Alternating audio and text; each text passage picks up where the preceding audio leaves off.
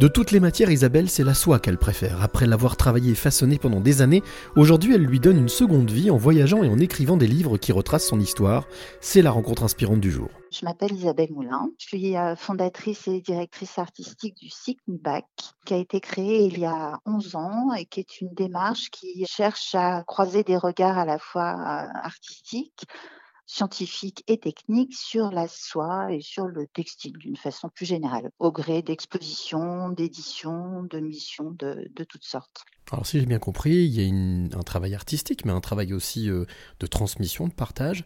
Euh, comment est venue l'idée? Pourquoi avoir besoin de partager? Bon, Au départ, j'ai une formation euh, dans la haute couture.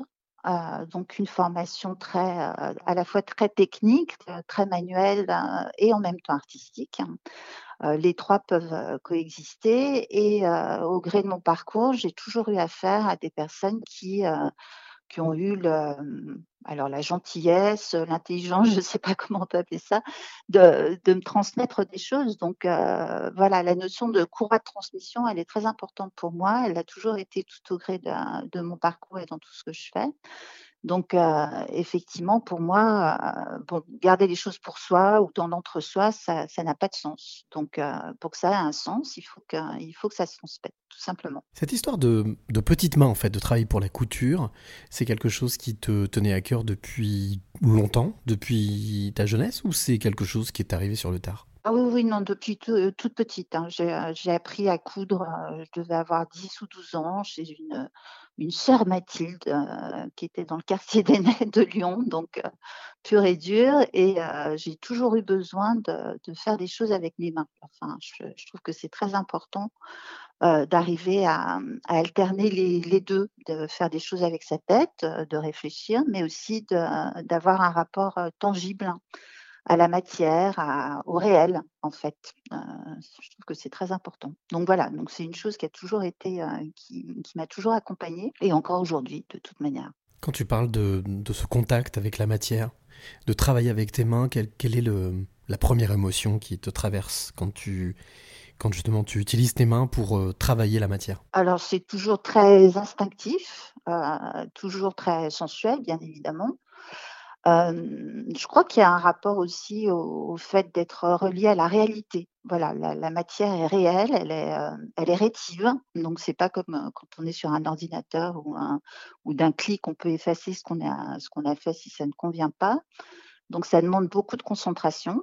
Et du coup, ça ne, bah, ça ne pardonne pas. Donc, c'est un rapport à la réalité aussi qui est, qui est, très important pour moi. Je suppose que le choix du nom Silk Me Back a une relation aussi forte avec, avec cette notion de partage, mais aussi cette notion de, de passer au-delà des frontières? Oui, oui, complètement. Avec la soie, bon, la soie, en fait, c'est un, c'est avant tout un vecteur pour moi, au-delà du fait que c'est une très belle matière à travailler.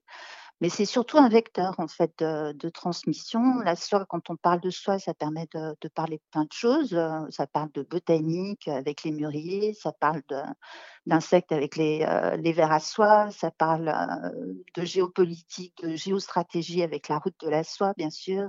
Ça parle de compétences, d'histoire des techniques. voilà, enfin, ça parle de, plein de choses en fait.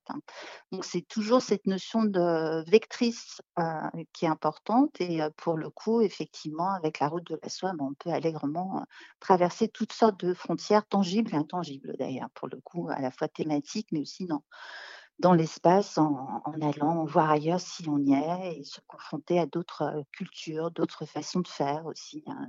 C'est ça ce que je trouve très intéressant. Tu parlais des cultures, alors c'est l'occasion aussi de voyager, pas mal je suppose. Bien sûr. qu'est-ce que te procurent tous ces voyages, mis à part le fait de faire des rencontres, qu'est-ce que ça te permet d'engranger? Alors d'une part, moi je ne sais pas faire de tourisme. Donc, quand je voyage, c'est pour travailler.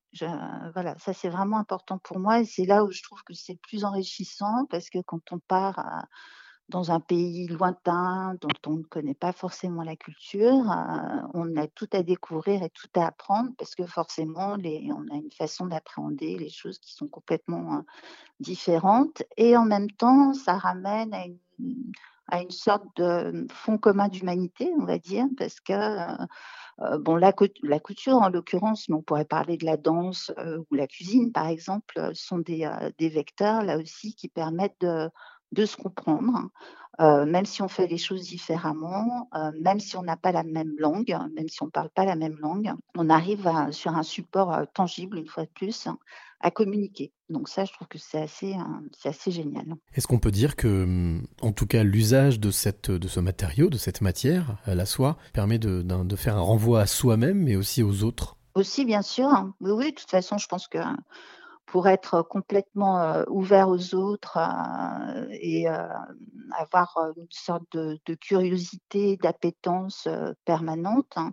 C'est là aussi une, navette permanente entre soi-même, ce qu'on peut offrir, ce qu'on peut partager et ce que les autres, par retour, peuvent partager et offrir. Hein. Donc il y a vraiment une notion, là aussi on en revient à la, à la symbolique textile de, de navette, de va-et-vient, de, tissage entre différentes façons de faire, différentes cultures, etc., etc. Mais bon, pour ça, il faut bien se connaître pour bien, pouvoir offrir et partager ce que, d'autres peuvent être en mesure de recevoir. Alors, je vais en profiter puisque tu parles de partage. J'ai envie de te demander justement, Isabelle, quelle est la, clé que tu aimerais donner ou transmettre à celle ou celui qui t'écoute maintenant? C'est une chose qui est, euh, quand on parle de curiosité, d'appétence, je crois que c'est arriver à toujours préserver sa capacité d'émerveillement en quelque sorte, quels que soient les coups durs, quelles que soient les périodes difficiles qu'on peut traverser euh, personnellement ou d'une façon générale, hein, comme on l'a pu le voir depuis quelques années c'est d'arriver à ne pas se, faire entacher, enfin, ne pas se faire manger par une morosité ou un recroquevillement. C'est ce qu'on est en train de voir en ce moment hein, avec tout ce qu'on a traversé ces dernières années. Il y a une certaine tendance au recroquevillement qui fait que bon, on est peut-être moins curieux, on a peut-être un peu peur d'aller vers les autres, etc. Donc voilà, je trouve que tant qu'on s'émerveille, euh, je pense qu'on tient le bon bout, on peut voir le bout du tunnel et, euh, s'émerveiller d'un rien. On n'a pas besoin forcément d'aller euh, au bout du monde pour s'émerveiller. On peut s'émerveiller de de quelque chose qu'on a découvert, qui était insoupçonné, qui était à deux pas de chez vous et qu'on n'avait jamais remarqué. c'est garder toujours les yeux très ouverts et, et, être surtout toujours curieux. Voilà, je crois que quand on a ça comme moteur, on peut traverser pas mal de choses.